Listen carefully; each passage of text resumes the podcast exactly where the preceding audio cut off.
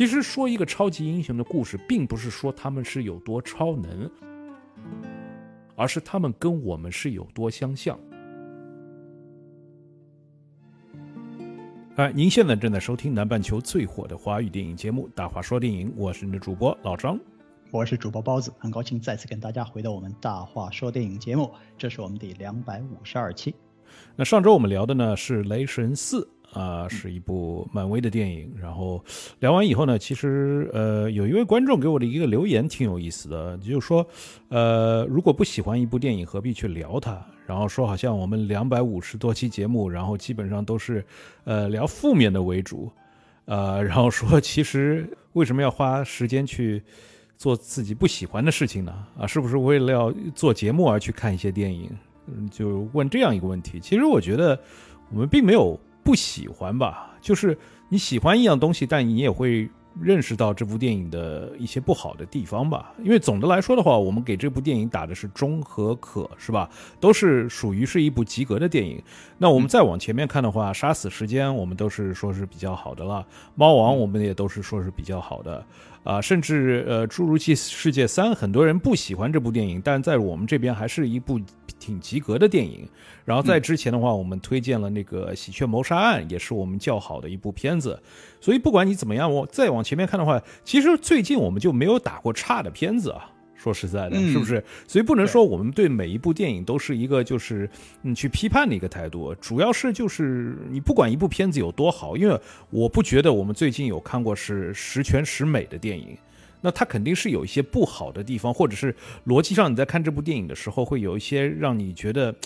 哎呀，这样这样，如果是用另外一种方式去讲述这个东西，是不是会更好一些？总会脑子里面会有一些这样的看法。这也许是跟。啊，看电影看多了有一定的关系吧，所以总的来说的话，我们都会说一些，就是对我们来说就是没有达到期望值的，特别像《雷神四》这部电影，就像我上周说的，，Takotiti 的《雷神三》，我是特别喜欢的，所以去看这部电影的时候，我没想到他会这么拉胯。就是这么就这么一样而已，但是总的来说的话，我在另外一个留言里面也跟朋友说了，就现在拉胯的漫威的电影，其实还是要比啊索尼啊 DC 的那些超级英雄电影要靠谱一些。对，老张，你说这个东西，其实我也是从心里面有同感的，就是说，嗯，十全十美的电影呢。可遇而不可求，一年到头你可能也看不到一部两部。嗯，那么大多数我们看到的东西呢，其实也是有它的好处，有它的不好的地方。有一些呢比较深邃，比较有追求，但是在娱乐性上就稍微差一点。很多其他的片子呢，就是追求这个娱乐性呢，让大家就是看的比较乐，那么就是通常在深度上面呢就会欠缺一点。这个东西也是我们在聊片子的时候呢，就不能紧着它好的地方说，更多的时候是。呃，交流我们的想法。那么这些想法呢，通常都是由这些电影的缺点来，就是我们看到有一些不足的地方来引发的。这时候我们觉得就是讨论它比较有必要。一个主要的原因也是因为我们在讨论这些缺点的时候呢，从我们看电影的这个深度知识和对电影的理解来说呢，也是一个自我成长的过程。嗯，所以说我们把这些东西拿出来跟大家交流呢，就是你也可以。呃，很不同意，因为很多时候我们喜欢的片子跟你喜欢的片子有可能有很大的差别。有些时候我们喜欢一个片子，你们可能看了之后呢，就是觉得好像很无感嘛，这个都是很正常的，对吧？所以说我们对电影方面如果要是有不同的看法呢，这个也是我们做节目的一个初衷，拿出来交流嘛。对，这东西本来就是非常主观性的嘛，是吧？对。好的，那么今天我们要聊的呢，又又是漫威的另外一个制作了。这个是漫威的第多少个了？已经说不清楚了。对，第四阶段不知道多少个了，已经是啊，这个就是新的电视剧啊，《惊奇少女》或者是《惊奇小姐》（Miss Marvel） 这样一部呃电视剧啊，总共六集啊，是这周播完了第六集。这个第一集呢是六月八号上映的，当然呢，它就是在迪士尼自己家的 Disney Plus 平台上面发布。呃，每一集呢大概是四十五分钟左右。那么这六集加在一起的话，其实也算是一个就是加长版的电影或者是上下集电影这么一个长度了吧？呃，但是这个剧集播放了之后呢，感觉好像是呃在很多观众的眼中，这个剧集感觉好像挺一般啊。不知道老张你对这个剧集最开始的时候有什么样的期待值呢？我是看完了第一集以后，我就特别喜欢这个剧，因为就是对我来说的话，嗯，你其实其实我们最近是看了不少这种，呃，说在美洲的这些亚裔家庭里面的这些母女之间的事儿啊，或者是家庭里面这些和睦的这些故事，比如说这个《青春变形记》，是吧？对，Turning Red 是吧？变红记，啊，然后还有之前我们说过的那个《瞬息全宇宙》。啊，甚至是很多 Pixar 的电影，其实都是啊不同的这些移民民族在他们家里面发生的这些家庭矛盾之类的故事。嗯啊、所以就这一类故事其实是看的挺多的，但是这部里面我就觉得是可能是刻板印象最浅的，然后是这些故事是做的最好的，甚至在第一集里面，其实他都没有什么超能力什么的，就是你在看一个很普通的一个这样一个呃，可能是一个青春片这种感觉。呃，我觉得这个东西是抓的挺好的，因为这部剧对我来说的话，嗯，它跟之前你比如说像那个《旺达与幻视》啊，或者是那个呃，就是冬兵那个是吧？杨过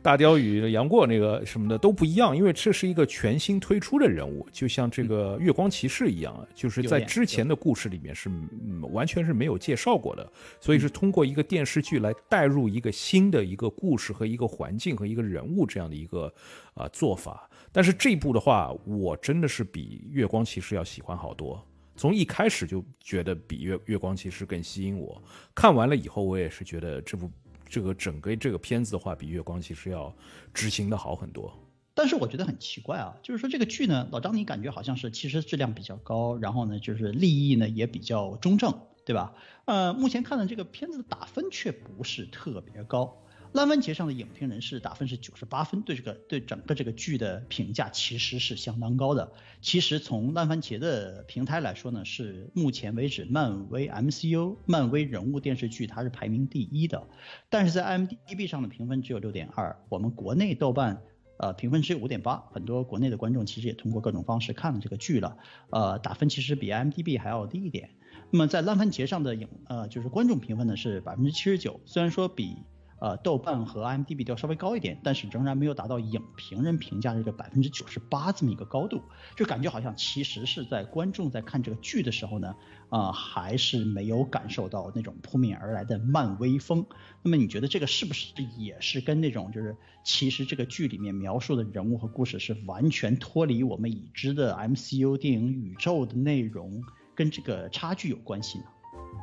嗯，我觉得这个东西是有多方面因素的啊、在美国第一集出来了以后，然后这个呃，大家去刷低分的这个现象已经被新闻是报过的，是很多这种呃种族歧视主义者，就是不喜欢这种巴基斯坦或者是穆斯林为呃主题的这样的剧，然后就拼命的去刷低分。那其实嗯豆瓣上面我不是太好说，但是我看了一下主要的评语的话，其实也是就是。呃，首先觉得这个小孩子不是那种性感女性之类的东西，你知道吗？但是我觉得这个人物其实是挺适合的，嗯啊，就是这个年纪的小孩，我我其实也不想让他们就是特别的招摇、特别的好看啊什么的，就不太适合。就是长这样的小孩，其实挺挺中二的吧，挺多的吧。其实很多人都是，其实很多人都是长这样的，是吧？你去韩国的这些中学里面看这些韩整容前的这些韩国小孩的话，其实也长得都是挺一般的，所以没有什么没有什么很大的问题。我觉得它的真实感特别的强烈啊、所以我觉得是挺好的。而且就是，嗯，这些平台上面，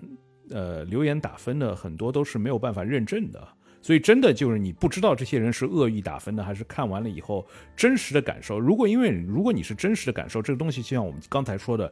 这种感受本来就是很主观性的。你觉得不好，那就是不好。但是有很多人如果他是根本没有看过去刷分数的话，那就是另外一说了，是吧？呃，所以不管怎么样吧，就是影评人的这个打分是肯定都是认证的，所以我们看到是百分之九十八。虽然我说这个剧特特别好，但是我也没有觉得百分之九十八这个分数是 是他应该得到的，是吧？是嗯嗯现在是所有漫威制作里面分数最高的。那么接下来就是黑豹。那么其实大家也是看得出，就是黑豹和这部片子其实都是这种呃种族文化性格比较强烈的东西。那么我们以前也说过的话，其实现在这种呃 就是要自己认证的这些影评人都不是太好出来说这种政治不正确的话，所以这个东西。即使他们心里有一点不好的话，也会把这个分数给打高的。所以怎么说呢？就是这个东西两方面都会有一个或者太左或者太右的东西在这边。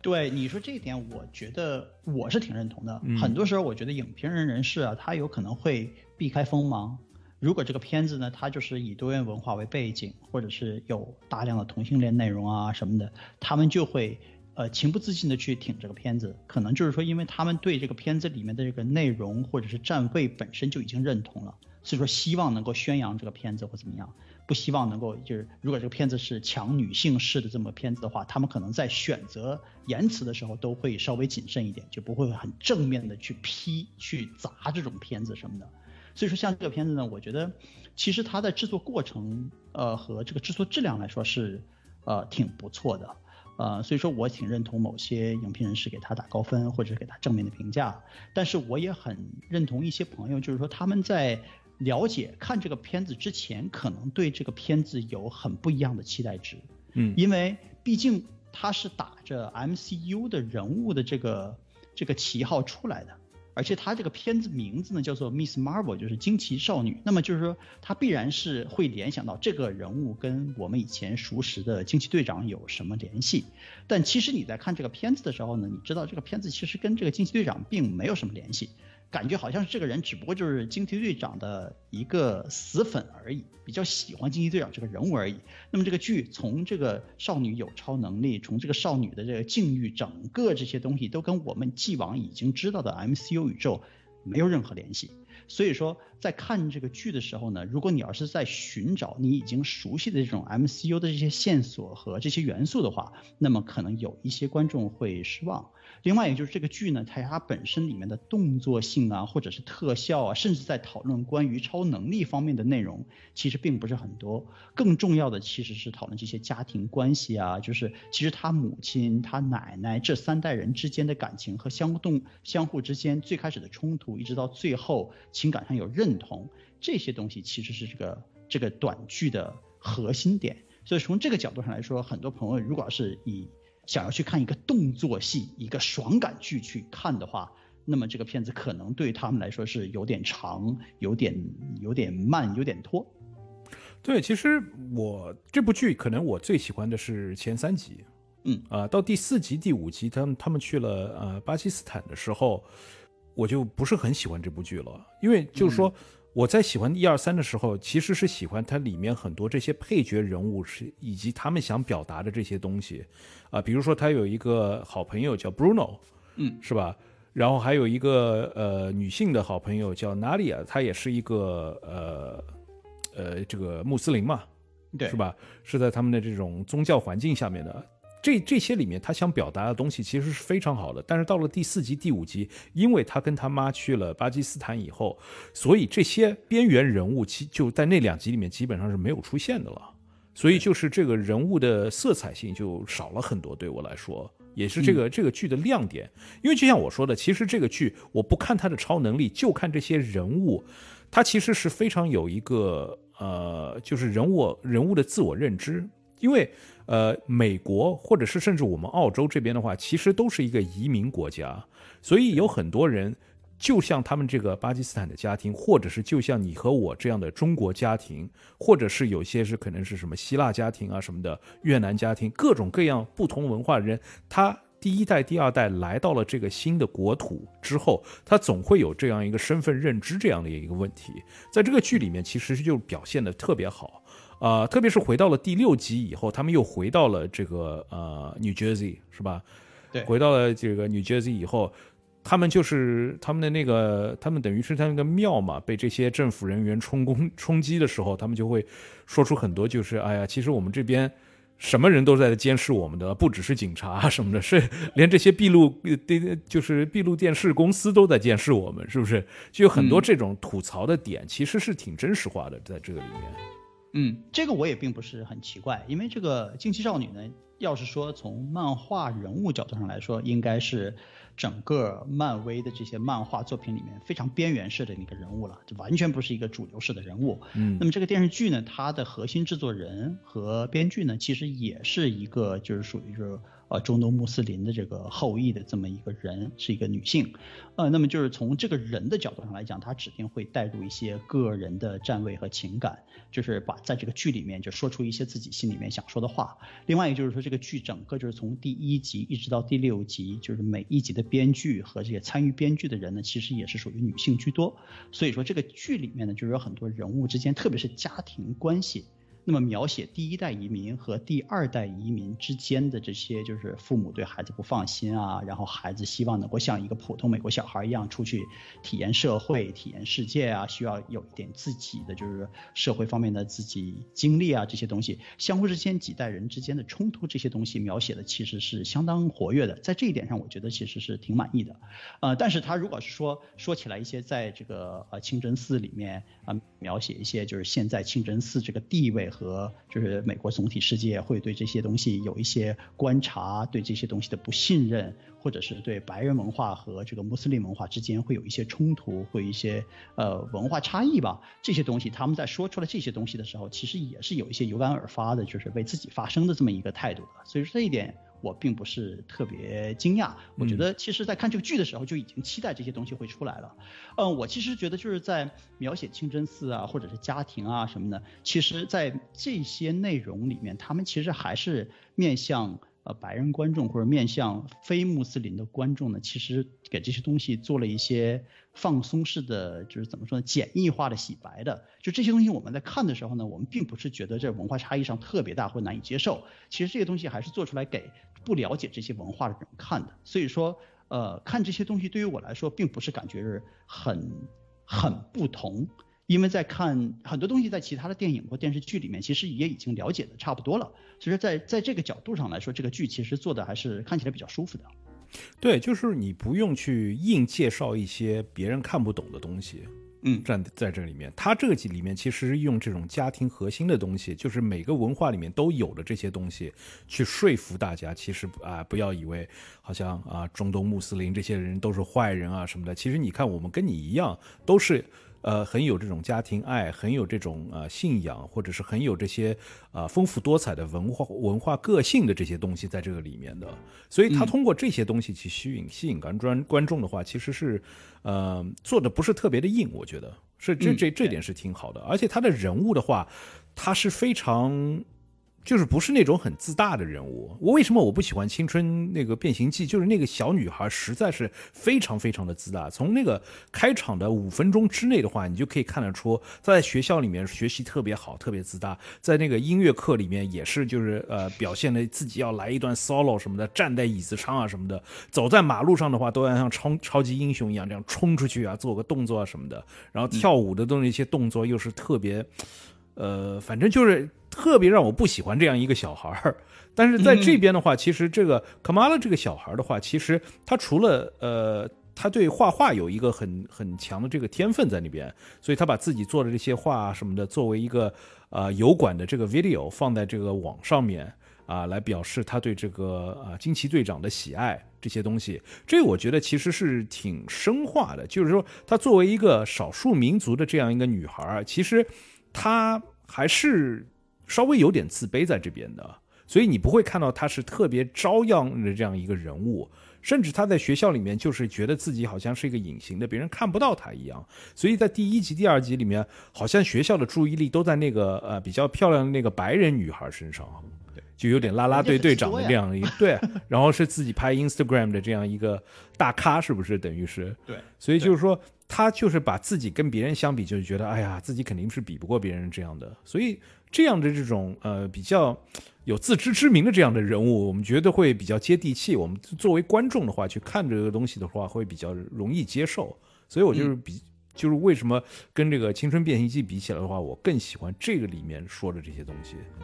我倒是可以理解为什么《青春变形记》里边那个小姑娘就在最开始的时候有一段就是呃蒙太奇蒙太奇嘛，就是她做各种各样的事情。然后，因为它是动画片，所以说它的夸张度是稍微高一点。我们现在说这个惊奇少女呢，它是个真人电视剧，所以很多时候呢，它是没有办法做的那么夸张、那么喜剧化、那么卡通化。所以说在这一个角度上来说呢，看这个剧更有点像《海扁王》的那种，就是少年定位，就这个小孩呢心里面有很多东西。但他在外形或外在角度上来说呢，他其实与人交往的时候，他是一个非常内向的人，嗯，所以说他并不是会非常招摇的把自己东西都抒发出来，很多时候他是有点害羞的，他是有一点就是下意识的要避开人很多这种环境的。虽然说他对呃变成一个呃流行人物还是有渴望，希望能够得到到大家的注意力，但是呢，通常他们就是稍微内敛一点，这个就是说比较容易吸引我们就是呃普通观众的这种代入感，因为我们大多数的人在成长过程中可能都会有这种那种就是对社交的这种稍微有一点点恐惧症吧，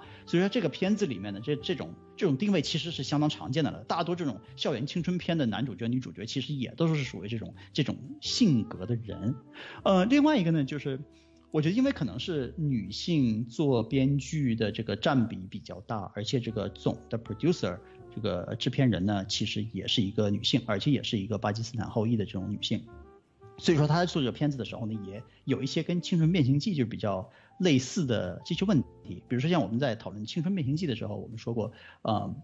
男性角色就是相对来说边缘化的效果比较重，因为讨论的都是女孩子。然后呢，这个女孩子发生的事情，就是说这个家庭里面的父亲啊，或者是，呃，这些男性人物在整个这个剧情里面对这个情感推动的作用比较小。那么现在我们在看到这个剧的时候呢，其实我也是有，就是或多或少有这种感觉，就是说主要描写的是这个小女孩跟她妈妈的关系，和她妈妈和她姥姥之间的关系，就全部都是女性跟女性之间的关系。父亲呢虽然说是存在的，还有他那个表哥虽然是存在的，而且他们要做的事情在这个剧情里面其实也是占有分量的。但是亲哥，嗯，那亲哥什么表哥？我感觉像表哥，在这个剧情里面呢内容是有分量，就是说还是跟这个剧情发展是有挺大的关联的。但其实，在这个剧情，就是小女孩的性格发展和整个这个剧核心向前走这个方向上，这些人物其实都是挺挺工具人的感觉的。包括后来的这个红匕首的这个组织里面这个人，然后再加上他遇到的这个就是呃怎么说呢，就是呃呃血案势力的那个小组里面的那个男孩叫做卡卡梅伦，这些人呢，其实在这个剧情里面其实也都是工具人形象，就感觉好像其实如果要是说女性来编剧，女性来做呃制片，就是很容易就变成了讨论完全是女性核心的情感和视觉了。你有没有这种感觉？我我觉得还好，就是相比之下，相比很多其他的电影来说的话，这里面男性角色已经没有那么边缘化了。对我来说，就是说，其实有一点挺明显的，就是这个小女孩虽然大家说她不好看啊什么的。但是你没觉得她身边一群一群小男孩都是围着她团团转的吗？从这个 Bruno 到这个 Camera，然后到那个呃红刀会的那个小孩是吧？都是围着她团团转的。但这个东西如果就是呃女性就是女性的这个编剧就会说了，如果是一个男性导演写的一个男的超级英雄，然后他身边有很多女性角色在他身上玩围着团团转的时候，你们就不会说什么了。其实也是是吧？嗯，但是。我觉得这个，嗯，这个父亲和这个哥哥的角色，在这个里面其实还是有很多挺温馨的地方。因为一般性这种剧出来的话，你就知道他哥哥一般性肯定是一个，呃，对他，嗯，也不算是一个坏人吧，但是总是对他有很冷淡的这样一个角色。就一般的这种剧里面的设定肯定是这样的。然后父亲又是一个特别不了解自己女儿的，但在这里面，他第一集的时候，你就可以看到他父亲很努力的想去。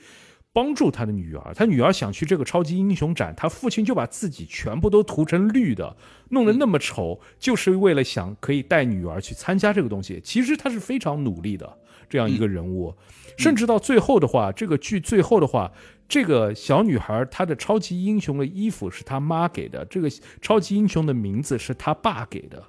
就是她父母在对她的这个人物成长上面，其实都是有很重要的位置的。当然了，就是因为是女性编剧，所以在这边讨论她这个她家庭里面这几代女人的这些故事，可能会稍微多一点。但是我觉得，跟很多其他剧比起来的话，这个里面的男性已经没有很边缘化了。然后还有一点就是，这个剧我比较喜欢的，就是通常你看这种 Pixar 或者是迪士尼的这种青春剧，就是要家庭里面以这个青少年为主的。他都会是最后的，就是好像一个小孩给大人上了一节课一样，来做这样一个大结局的，你知道吗？就好像小孩非常同意，大人需要给小孩给点名了，然后最后才可以大家，就是这个家庭矛盾是因为小孩点名了，给大人上了一堂课，然后给化解的。但在这个故事里面并不是这样的。因为你小孩再聪明的话，你人生体会你就这么一点，你不可能真正的说比大人要聪明的。所以这就是你看很多这种 Pixar 剧看多了以后，看第一部、第二部，你看了以后会就觉得哇这个剧好好，但是看了第五部、第六部以后，你就会觉得这个东西其实是特别扯的。特别是我相信，当你成为了父母以后，你就对这个东西可能是更加不相信的会。嗯，所以我觉得这个里面的处理的话，可能是更真实化一点。呃，也不能说是没有这种，就是来源于生活，但是高于生活的东西吧。我觉得记忆很清楚，就是他们在巴基斯坦最后就是跟这个邪恶组织就是 clandestine，嗯，呃，追他们嘛，一直跑到最后，然后这个门开了，这个门开了之后呢，就是那个组织的头目啊，就是决定要回，就是也要去摸那个呃，就是结界的那个那个光，一摸这个光的话，人就会化成这个化成灰嘛。但是有可能，如果要是说摸的用力过猛的话，会把地球或者我们这个维度都都毁掉。当时呢，她这个小女孩不是在后面，就是说说你其实你还是要为这个世界想一想，你还有一个儿子呢。然后那个老嗯那个女人大婶儿不就说说我已经把我这个儿子留在后面了，那意思就是我已经不再管他了。然后最最后他还是说，就是他还是你的呃你你的孩子啊，是你的家人呢，就是用这种东西来感化这个大婶儿。最后最后这个大婶儿就决定把自己化成了灰，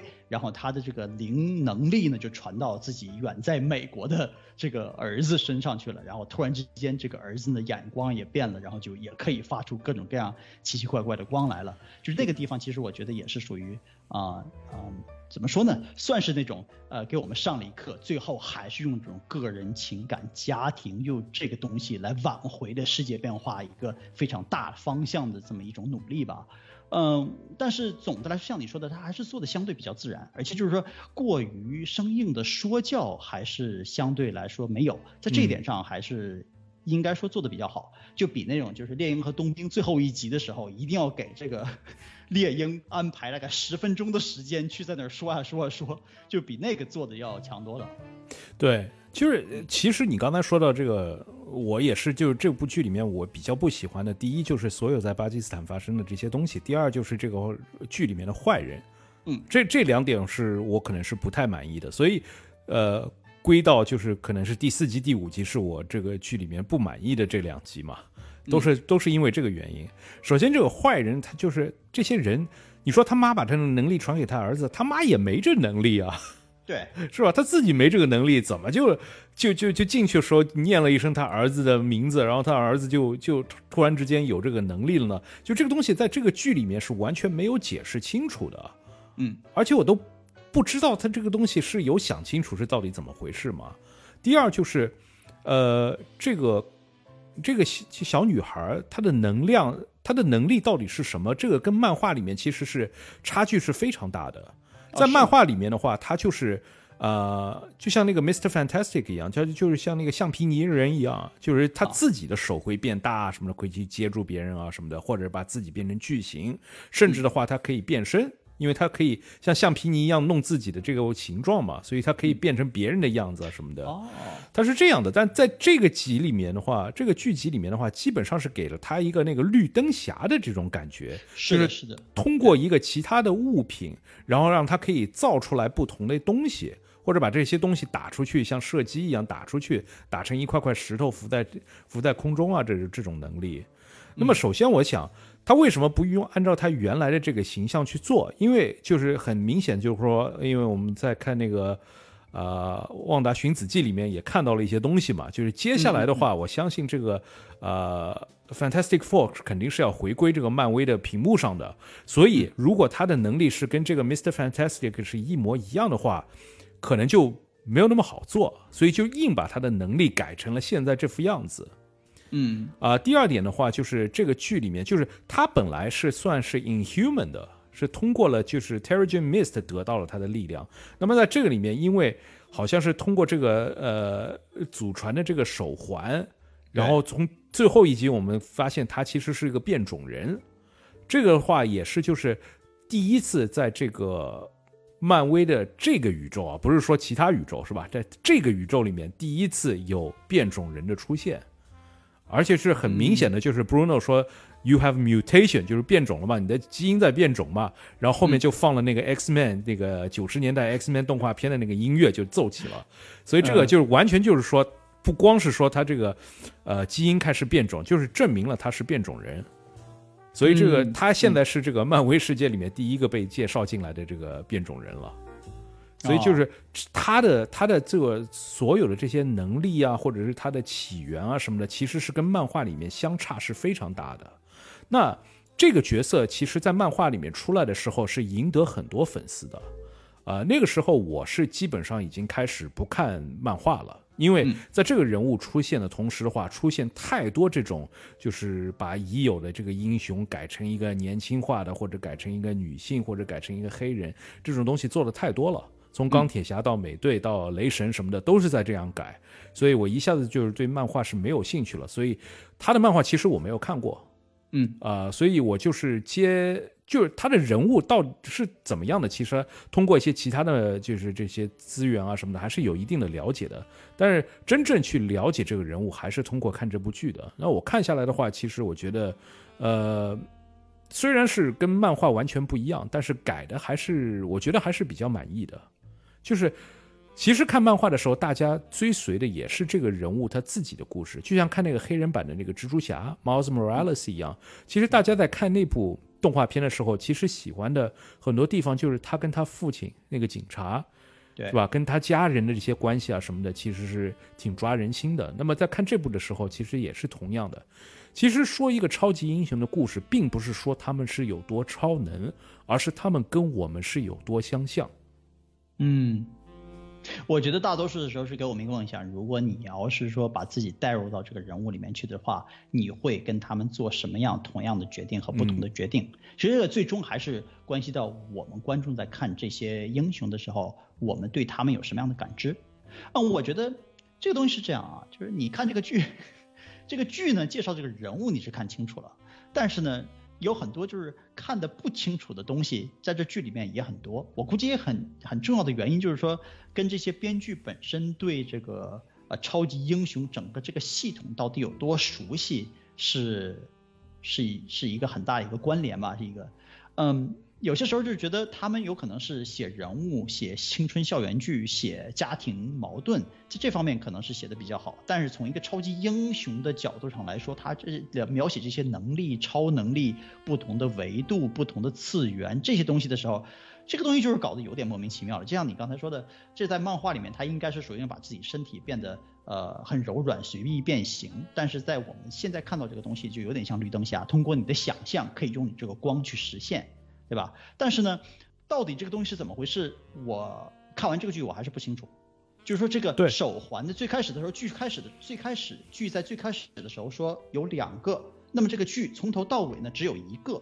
那么这一个戴到小女孩手上的话，这个小女孩就可以发这个光了。然后我在想，是不是这个剧在某一个时候会让这个小女孩失去这个手手镯？然后呢，看看她到底能不能在这个时候有什么样的能力变化？或者是有什么样的能力约束，但是这个东西呢，就是从头到尾一直都没给我们看。很多其他的这种超级英雄的故事呢，就是一个人依赖于自己一个神器，依赖一个武器啊什么的，都会有这种桥段。就是说这个东西当你没有的时候，它对你有什么样的限制？然后你可能通过各种各样其他的智商方面的这种设计啊，或者是安排啊，最后又想方设法得到了自己的武器啊。就包括蜘蛛侠也有射不出来网的时候嘛。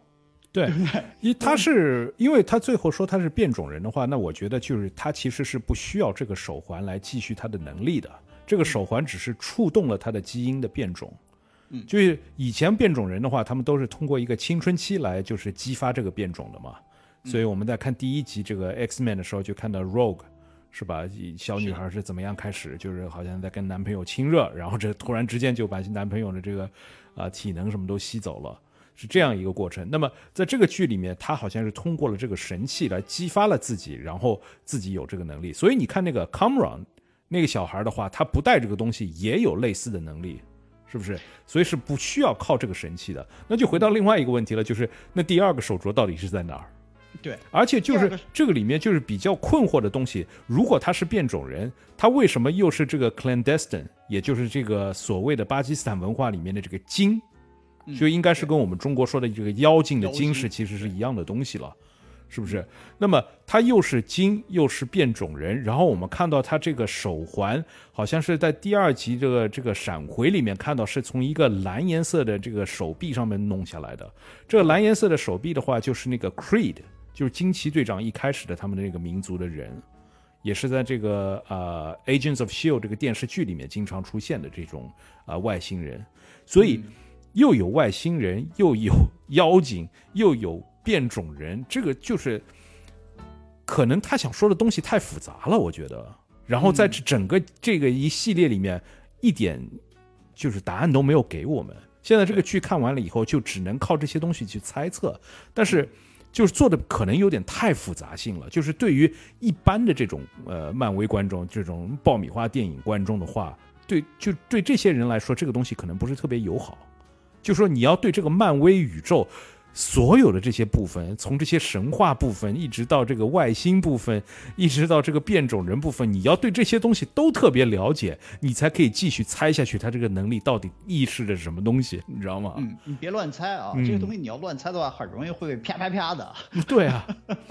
但是问题是，他不给你答案，你只能去猜啊，是不是？你知道吗？就是说，嗯，在中东那边啊，就是嗯很多时候这个衣服啊什么的，就是使用蓝颜色是一个非常常见的这么一个颜色。所以说，在最开始的时候看从这个手臂上我拿下来这个手镯的时候，我并没有真的去多想，就是说这个这个蓝色在这里面是什么意思。很多人后来就是引经据典的去猜测，有可能是这个 Creed，但是我当时并没有反应出来。我当时注意到的就是说，他们进去的这个就是洞穴里面啊，全部都是佛教的，就是说佛龛的那个呃呃残残像。但是那个蓝手它不是衣服啊，就是真的是皮肤是蓝颜色的一只手是蓝的，啊对啊，嗯，要不是蓝精灵是吧？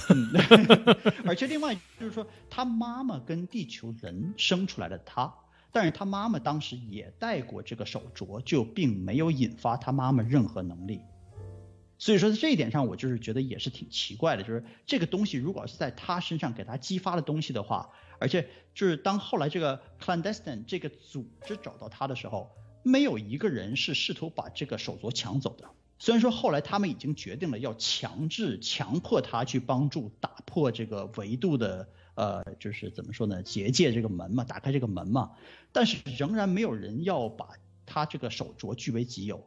他们当初去盗墓，花了那么大力气，冒着生死之危去找这个手镯的时候，其实为就是为了找这个手镯嘛。那么你把这个手镯拿到放到自己身上，难道你不想知道一下放到自己身上能不能让自己就打开这个门吗？为什么一定要这个小孩去打开这个门呢？你们都都没有带过这个手镯，在这一点上他也就没有去解释这个东西。所以我觉得后来当他虽然说的若有若无的提到啊，你有可能就是有这个 mutation，但我觉得 mutation 这个词在这里可能不能直接跟 X 战警的那个 mu 就是 mutant 的直接画等号吧。但是他 X Man 的音乐都出来了，就是肯定是的了，不然这个玩笑开的太大了，是吧？这个就像《旺达与幻视》里面这个快银出来了，然后他妈不是快银，有快银的能力，但是不是快银，你这个东西怎么说法？是不是？嗯嗯，另外就是说，呃，这个剧里面没有介绍很清楚的，就是这个手镯戴到他身上了之后，为什么会让他有看到过去或回到过去的这么一个能力？这个跟他体内激发出来的这些放光、雾化、呃精神之力的这些东西是完全不一样的。他回到过去之后，还可以在过去拿了个旧照片回来，这个就有点很夸张了，你知道吗？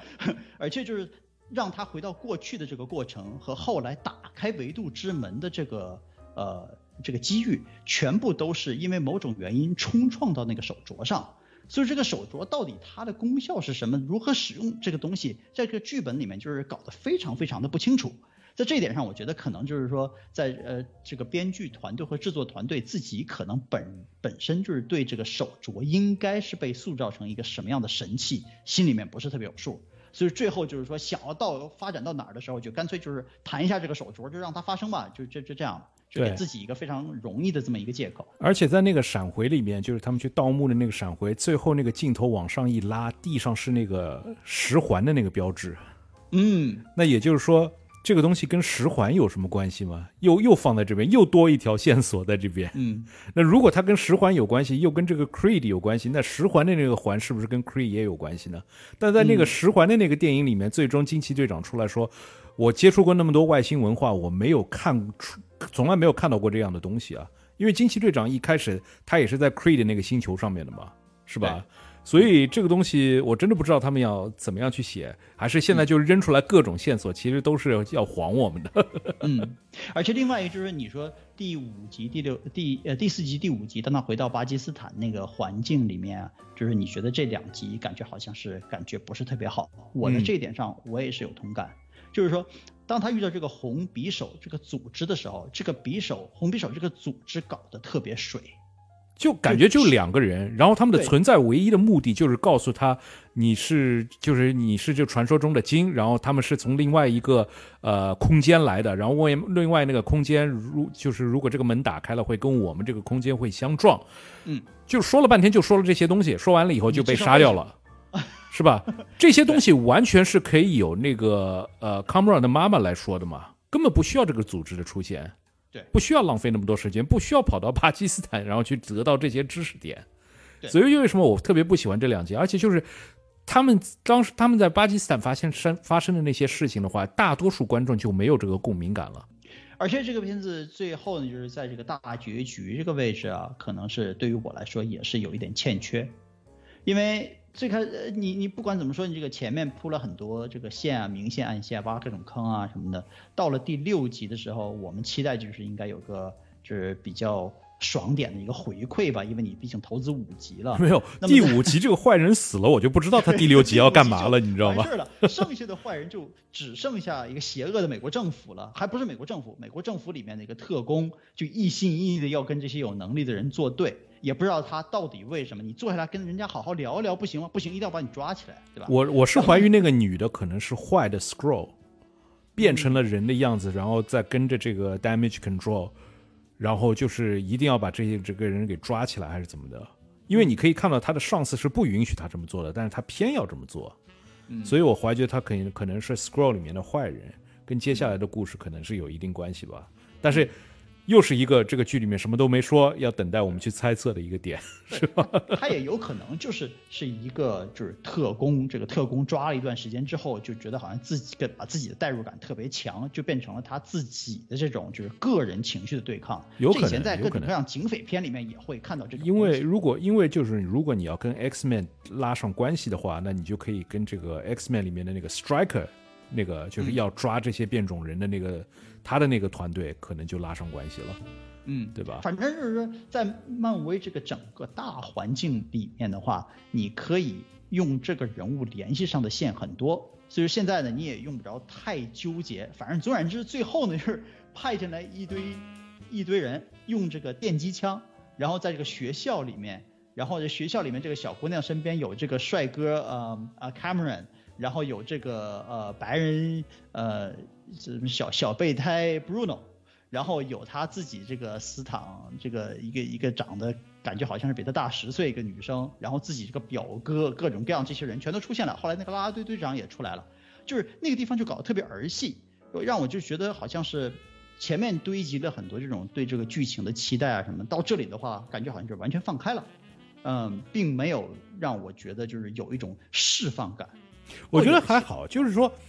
这个剧可能是就像最早的这个蜘蛛侠的这种感觉，就是他真的是因为蜘蛛侠一直是说是那个 friendly neighborhood Spider-Man 嘛，是吧？嗯，他就是在自己的这个 neighborhood、自己这个小区里面发生的这些故事。那么这个小女孩现在做的这个事情，就是在一个非常小的范围里面，她没有一个拯救世界啊什么的，她就是在自己的这个。可能是这个移民区里面发生的这些事情，这个规模是 OK 的。其实我觉得第六集他的想法是很好的，但是在执行上面，我觉得是有一定问题的。首先，这个 Cameron 这个人物，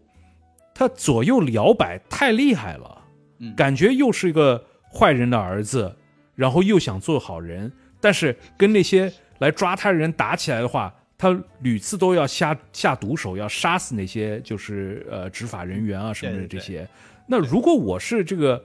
这个 Miss Marvel 的话，我就不管他了。我为什么还要去救他？他已经要他已经要杀人了，我还要去帮他当当他一个好人去对待干嘛？是不是？长得帅呗。就这点上面的话，摇摆太厉害了。嗯。而且就是可能是我内心还是希望他跟 Bruno 在一起吧，所以我特别不喜欢这个人。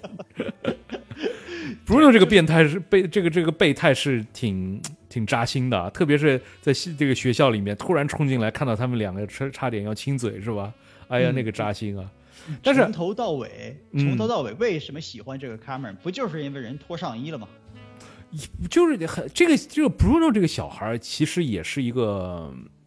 挺特别的一个设定吧，我觉得就是他的，我挺喜欢这个人物，但他的设定实在太厉害了。只要是科学的东西，不管是这个就是物理，还是这个 这个这个呃任何化学方面的东西，他都会懂。对他都会做一下研究，他就懂了。他这个 mutation 这个东西，这个十几岁的小孩就可以查出来。这个东西太夸张了，是不是？或者就是 lazy writing。对啊，对啊。这个这个人就是说，每一个超级英雄身边都有一个提供装备的这么个人。Bruno 呢，就是就是怎么说呢？是惊奇少女身边的这么个人。这个人呢，又可以做制服，又可以做面具，又可以做各种各样其他的东西，然后给你做各种各样的研究啊，挖掘后备信息啊。他是一个提供知识支柱的这么一个人。所以这个人其实非常非常重要。而且为什么他能够对这个 Miss Marvel 毫无呃毫无保留的去奉献呢？还不就是因为是一个备胎的原因嘛？对吧？我是觉得就是当这个剧里面已经出现了 Cameron 这个人物了之后吧。就没有必要把这个红匕首那边搞得又出现一个帅哥扎着个小辫子，然后又带他出去看世界、吃炒饭。吃炒饭的时候，边上还有人弹着吉他在唱歌。那个地方，你看金鸡少你脸上的那个表情，都简直都融化了那个样子。我在想，你两三天前感觉好像看到了不穿上衣的 Cameron，感觉好像你这个脸也是这个样子的嘛。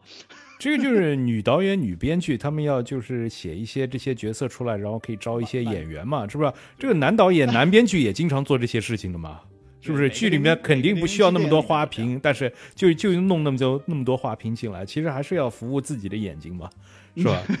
就是我还是说回这个第六集，就是他的想法非常好，但是很多地方执行有问题。就是比如说，他想就就就让整个这个社区都来帮助他，是不是？因为好像是啊，我们的穆斯林的第一个超级英雄出现了，是我们这个小区里面的人，然后现在就是警方要来抓他了，我们所有人都要来保护他什么的。这个想法是很好的，但是在马路上那些群演，包括他妈他爸在那边，很明显他们就是。不知道自己在这干嘛的，就是他们在演的时候，导演就说：“啊，现在你们要保持，就表现的非常的惊讶的样子，非常害怕的样子。”然后他们就这么演，但在屏幕上看的时候，真的是非常让我出戏的。就是想法很好，但是执行的稍微有点失败。另外，我就是觉得有点欠缺的是这个少女的这个，嗯，就是能力啊，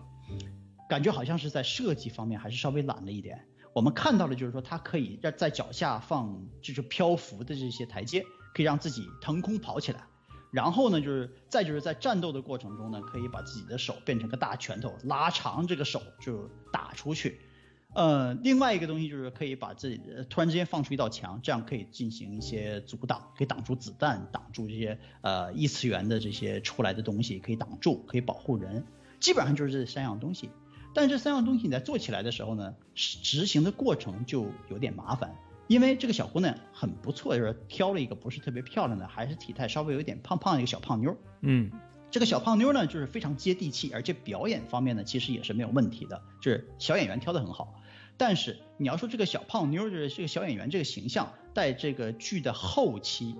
可以达到各种各样迅速跑、翻身，然后从上面跳到下面做各种各样神奇的动作。我对这个人物能做这些东西，我觉得他可信度还是稍微低了一点，因为你看不到这个小姑娘身上有就是强度锻炼的这种痕迹。那么你就说她跑起来腾空了之后，她仍然要从大家的视野里面跑出去。你知道她跑过这个街，她需要花多长时间？就我们正常随便挑一个，就是我们认识街上的人，他平时不锻炼的人，这个人你让他跑出去五百米再跑回来，你觉得他要跑多长时间？他要喘成什么样子？就是说，这如果要是能够在这方面设计的时候啊，稍微聪明一点，让他有各种各样法术性的东西来进行战斗的话，那么就比他就是干脆就是腾空跑，或者是直接发出一个大拳头，比这种看法要聪明的多。我就会觉得在这方面可能是设计会更完美。现在就感觉好像是设计方面有点简单粗暴了。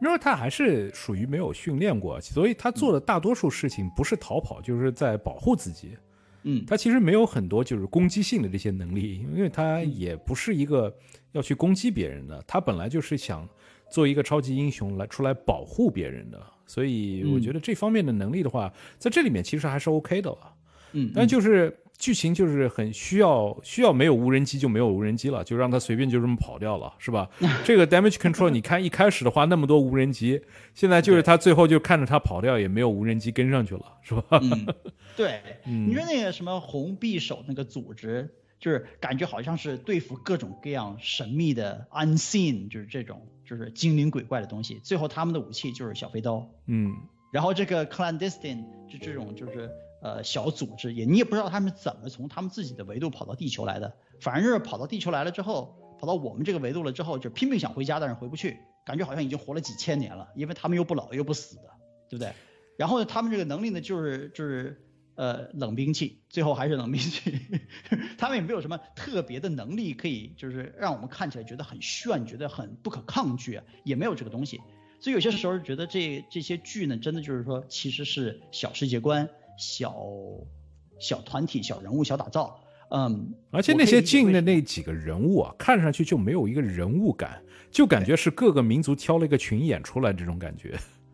嗯，因为就是现在介绍太多这些神秘组织出来了，一会儿十环下面有一个神秘组织，一会儿这个巴基斯坦又有一个神秘组织，就是每一个每一个 IP 出来都会有一个神秘组织，包括这个。呃，camera 它穿梭时空的话，这个 TVA 为什么不来抓他呢？是不是？就太多这个组织出来了，你以后到底用得着用不着这些人物？是不是？嗯，哎，不知道了。先先编着呗。但是说实话，这个剧呢，你看起来它跟这个月光骑士是差不多的。我觉得如果他一直做这些小剧的话，我还是挺喜欢的吧。就是你可以把它当做，就是像 DC 经常会做一些跟他的大宇宙没有关系的东西。嗯，其实做一些这个也 OK，但是我觉得《月光骑士》它的弱点就在于他把重心放在了他主人公自己和自己的人物关系上了，你知道吗？这部剧的话，它是有很多这些呃小角色，他在他周围可以看到他和所有人的接触啊，这些东西，这个是我非常欣赏的。而在《月光骑士》里面，永远就是自己跟自己在斗嘴皮子。嗯，就其他人物的存在感是实在是太低了。还有一个就是我想起来，还有一个就是我觉得的去回到巴基斯坦之后，为什么那几集我们觉得有点拉胯？因为回到巴基斯坦和他们在自己家里面就是嗯内部人员交流的时候，他们都在说英语。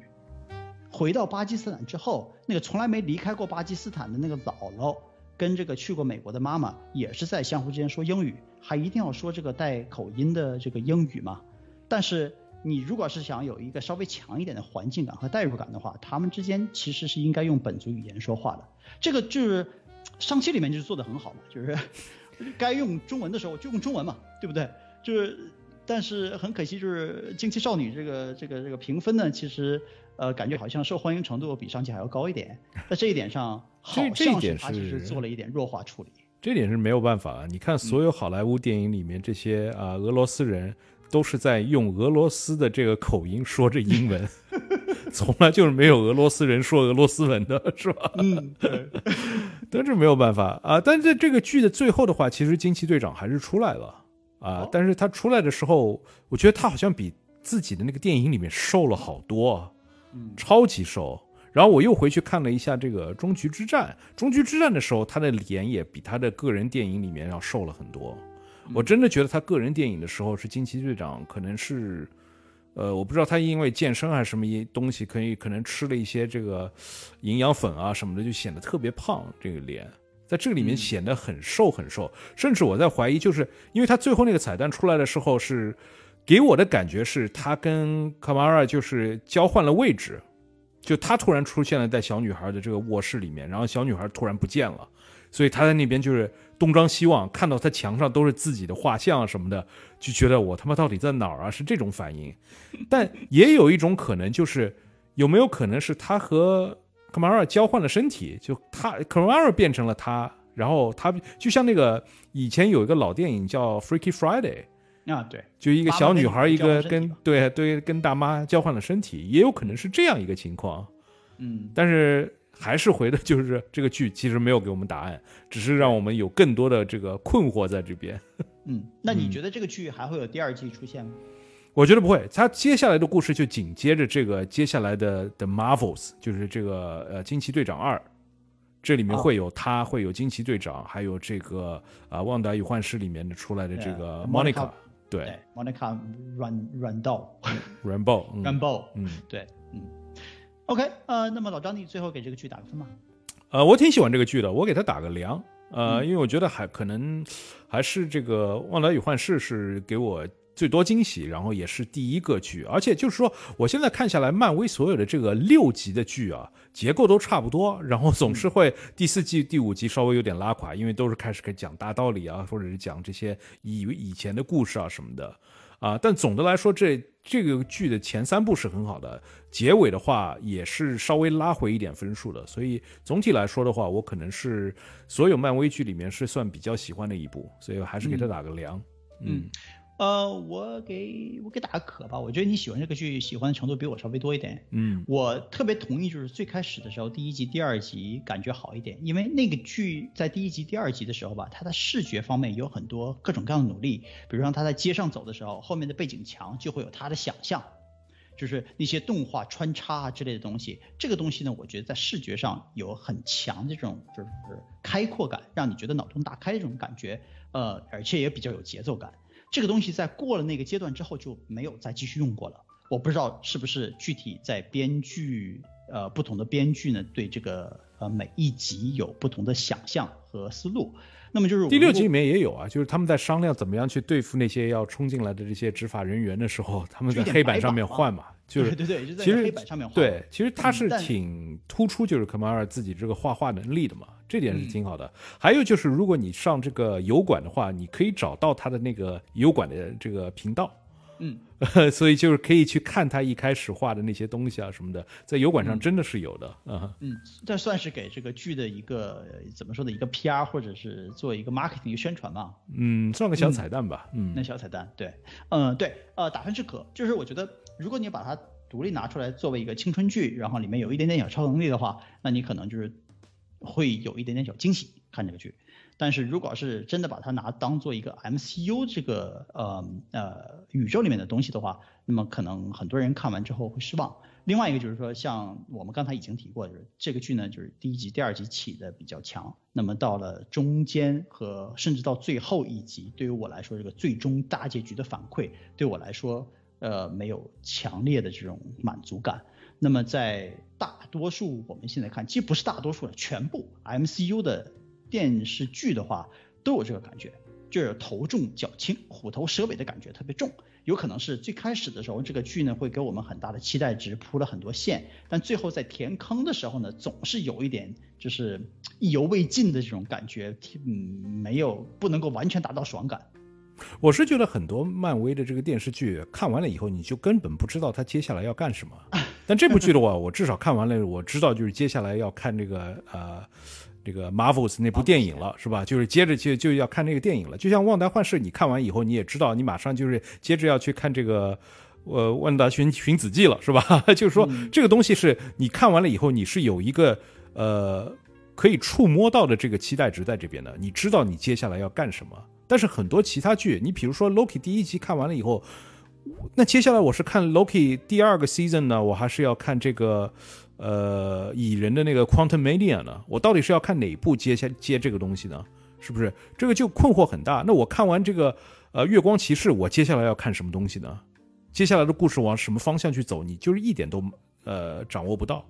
OK，那么关于《惊奇少女》这个电视剧呢，我们就先说到这儿吧。那么我们再看看本周还有什么其他的电影新闻。首先第一条呢，也是跟 MCU 有关系的。呃，MCU 计划制作下一部美国队长的电影。我们已经熟悉的这个美国队长 Chris Evans 版的美国队长已经在 MCU 第三阶段呢，就是离开了复联了。呃，美国队长的盾牌和名头呢，在电视剧《猎鹰》和《冬兵》里面就传给了黑人英雄猎鹰。那么这部新的美国队长电影呢，其实就是围绕着 Anthony Mackie 的这个新任的黑人美国队长展开的。MCU 现在还没有正式官宣这个计划，但是导演内部已经选中了这 Julius Ona，呃，作为导演，他是 Clover Fields Paradox 的导演。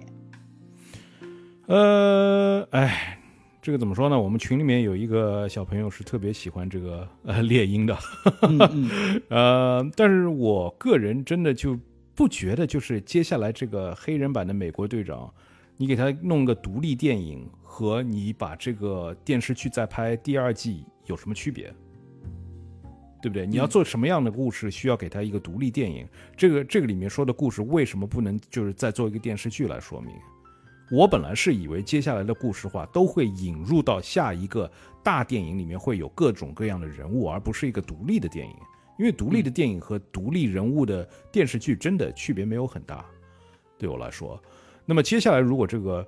嗯，美国队长的电影的话，有这个新美国队长，然后又有旧美国队长，啊，或者是假美国队长这些人物出现的话，我不知道他到底要做什么。就这个，这个可能是最困惑的一点。然后还有一点特别困惑的就是，现在选了这个导演，这个导演的履历表，我一看就看到了这个 Clover Cloverfield Paradox，我就觉得哇靠，这个东西没有没没有期盼了，就等于是 Cloverfield Paradox 这部电影是超级烂的。当时我就是期待值特别高，因为它是在这个呃美国的这个美国的春晚是吧？这个 Super Bowl 上面就是广告一放，然后接下来马上说现在就可以在网飞上看到。这个时候大家都一下子惊讶了，网飞从来没有这样宣发过一部片子啊！就是广告一出来说马上就可以看，然后大家很多人就是看完了这个呃大决赛以后，就马上去看这部电影。看完了以后都说这他妈什么东西啊！演员阵容是特别强的，是吧？那对，有这个 Baron Zemo 在这个里面，有这个章子怡在这个里面，还有那个高妹是吧？对，都在那个里面。但是这个故事说的什么东西？而且就是感觉的话，如果它是一个独立故事的话。还 OK，你不要跟这个 Cloverfield 拉上关系，但这里面就是特别努力的是要跟之前的这个 Cloverfield 的故事拉上一点关系。以前我记得我们在节目特别讨论过这个片子啊，对啊，Paradox，但是我已经不记得是第几期了。那么就是有兴趣的朋友，你们可以回去找一找，然后就是听一下我们当初对这个电影的吐槽。那个片子呢，其实就是感觉干脆就是跟 Cloverfield 这个以前的作品完全没有任何关系。其实就是好像是随便找了一个什么其他的呃片子，拍完了之后就是把它跟 Cloverfield 在名字上面连上，基本上就是这么个这么个努力，所以说有点莫名其妙。所以说从这个角度上来说呢，就是感觉好像是美国队长的电影这个导演的门槛要求不是特别高啊。真的不知道为什么选这样一个导演。我虽然知道他就是如果要拍一个黑人美国队长，想去找个黑人的。导演，但是很明显这不是最好的黑人导演的人选啊，是吧？你就是找 Spike Lee，虽然我不是很喜欢 Spike Lee 的这这种很硬的这种风格，但是也比这个导演好吧？嗯 嗯。下一条新闻呢是《疾风特工》系列三部电影，呃，成功了之后呢，现在有一个新的外传系列正在制作过程中，这个外传呢叫做《Ballerina》，呃，这部片子呢是从第三部将 Wick 出身的那个大环境。呃，训练俄罗斯芭蕾舞演员那个环境起源的这么一个概念。电影的主演呢是现在当红的安娜·迪亚玛斯啊，但是他表示呢，这个电影呢要从要从这个女性编剧和导演这个队伍来主持。目前的电影选择的呃女性编剧和导演呢是 Emerald Fennel，呃，电影将会从呃就是将会跟这个 John Wick 的复仇风格呢有一个距离，因为。呃，Emerald Fennell 好像曾经表示过，说《John Wick》这个电影呢过于注重动作暴力了。所以他们想搞什么呢？像真的搞一个就跳芭蕾舞的电影嘛？如果没有动作暴力的话，你为什么要跟《John Wick》这个系列挂钩呢？嗯，这个就是很搞不懂他们要做什么。然后一定要去弄一个全女性的团队来做这部片子，那么就又像上一条电影就是新闻一样。就是你一定要找个黑人导演，但是你找的是最好的人选嘛？这个团队也是这样的话，就是你要找个全女性的团队，那真的是一个很好的一个选择嘛。就是做这种动作片的话，其实这种动作导演啊、动作这种团队啊什么的，大多都大多数都是男生，对，对这这方面的经验比较足嘛，对不对？你一定要找一个全部是女性的这个团队来做这个东西。除非你真的就是不想注重暴力，就是做一个非常有美学的这样一个东西。但是这个东西你跟 John Wick 挂上钩，你为什么不就你索性不要叫 Ballerina 了，你就自己做一个 IP 不行吗？不要跟这个疾风特工挂上钩嘛，是不是？就像我们前面说的这个呃 Cloverfield Paradox，你干嘛一定要跟 Cloverfield 挂上关系呢？你没有挂上关系，你做一部自己。特殊的这样一部科幻电影，我相信是会赢得很多人尊尊重的。你现在做了这样不伦不类的话，就是大家对这个 IP 本来就已经挺失望了，然后再加上你这部差作一上来的话，现在没有人要要要要去看这个 IP 了。嗯，那你现在这疾风特工的话也是。就你明明知道就是 John Wick 或者是 Keanu Reeves 这个人设好，把这个东西给做起来了，然后你想去蹭他的热度，你边蹭他的热度，还要边批评他动作暴力，这是干嘛呢？是吧？对，因为如果你要是不搞这个暴力美学啊，简单粗暴的让人看就是爽，打的就是爽。如果你不搞这个东西的话，那么这个片子以前已经拍过了，大表姐拍过一个叫《红雀》的片子，嗯。就已经拍过了。你你你你，如果是就是想找这种悬疑、心理战这些东西的话，那么就像老张你刚刚说过的，这没有必要把它跟张伟克捆绑在一起。你把它跟张伟克捆绑在一起，大家在看的时候一定会有这个心理期待值的，满足不到人家的心理期待值，这个东西大家就是会骂的嘛，这不是自找不自在嘛？对啊，嗯，不是很理解。嗯，OK，下一条新闻呢是由苹果投资的这个太空悬疑电影，叫做 Project Artemis。这个我我们以前在节目新闻里面已经有提过了，有人员变动，呃，现在又有人员变动了，呃，本来是失去了原定的导演 Jason Bateman 之后呢，现在 Chris Evans 也宣布离队，呃，没有办法继续跟 Scarlett Johansson 同共同演出，呃呃，据说这个原因呢是有其他的档期冲突，呃，现在呢，呃，Channing Tatum 登场填补这个空白，电电影的拍摄工作呢，因为是今年就要开始了，唉。就这部片子最大的卖点就是看美队和黑寡妇，呃同时演出嘛，是吧？对对对对。但现在如果美队不演的话，只剩下这个黑寡妇的话，那其实没有那么大的亮点了，因为黑寡妇平时也拍拍挺多片子的嘛，是不是？最大的亮点没有了，那现在就是很难去关注这个东西了。当然，等这个电影的预告片出来的话，可能。还是会还是会对这个东西感兴趣的，因为挺有意思的。太空悬疑电影这个东西是这个概念，其实是挺有意思的。但是我不知道他要怎么样去执行。但是他现在最亮的这个卖点没有了以后，真的就是少了很多光环了，感觉。嗯，演员的话最容易的借口就是说啊，不好意思啊，我有别的档期冲突啊，大家不好意思，我先走了。然后他也走。然后呢，我就在想，这个片子的制作呢，其实是 Scarlett Johansson 自己的制作公司做的，所以他走不掉，就是投资，他自己走不掉。但是是不是就是说他，因为他本人 Scarlett Johansson 本人呢是一个，其实是个片子的大股东了，嗯，其实是个片子的老板了，是不是就是说这个人其实从另外一个角度来说不是特别好合作或不是特别好相处呢？我就有点阴谋论的感觉啊。呃，应该不会，因为 Chris Evans 其实跟 Scarlett Johansson 从小一块拍电影，拍了很多电影。其实就在漫威之前的话，两个人已经拍过很多电影了，所以应该不是这方面的关系。嗯，可能真的是就是可能是艺术创作上面，嗯，不是太合，或者真的是有其他档期冲突啊什么的。因为 Chris Evans 现在的话也是很努力的想摆脱这个美国队长的形象，一直在演很多不同的东这个东西。虽然最近的这个光年，呃，扑街挺厉害的，但是他还是在演很多东西嘛。就这个这周上映了那个 The Great Man，我本来想去电影院看的，后来一看下周就在网飞要上了，那我这周就不去了，直接下周看网飞了，是吧？OK，那么今天我们就说这边，还是非常呃感谢大家对我们节目的收听，希望大家可以对我们的节目订阅、点赞、打分、留言，把我们的节目更更多的分享在你的朋友圈、你的微信群里面啊，告诉更多喜欢影视的朋友一起来加入我们讨论电影。呃，我们所有的节目都可以在国内外各大播客平台上面可以搜索得到，只要搜索“大话说电影”啊，这个我们每次都要重复一下，就是因为有时候啊，在某一个四字平台上面有有时候节目会一不小心就被下架了，那么大家还是可以在其他的平台上面搜索得到我们的节目继续收听的，包括这个《旺达寻此记》啊，也经常有朋友问我们为什么在这个四字平台上面没有啊，理由就是被他们下架了，其他平台都可以听得到。啊，对于我们的节目或者是讨论的影视作品有任何的问题或者是话题讨论，都可以呃在各大平台中给我们留言啊。不过最好的方式还是加我们的微信公众号啊，从我们的公众号中取得进入我们微信群的方式，来我们的群里面加入那些志同道合的影迷朋友们。还是再次感谢大家对我们节目第两百五十二期的收听和支持。我是主播包子，我是老张，嗯，下周再见，下周再见。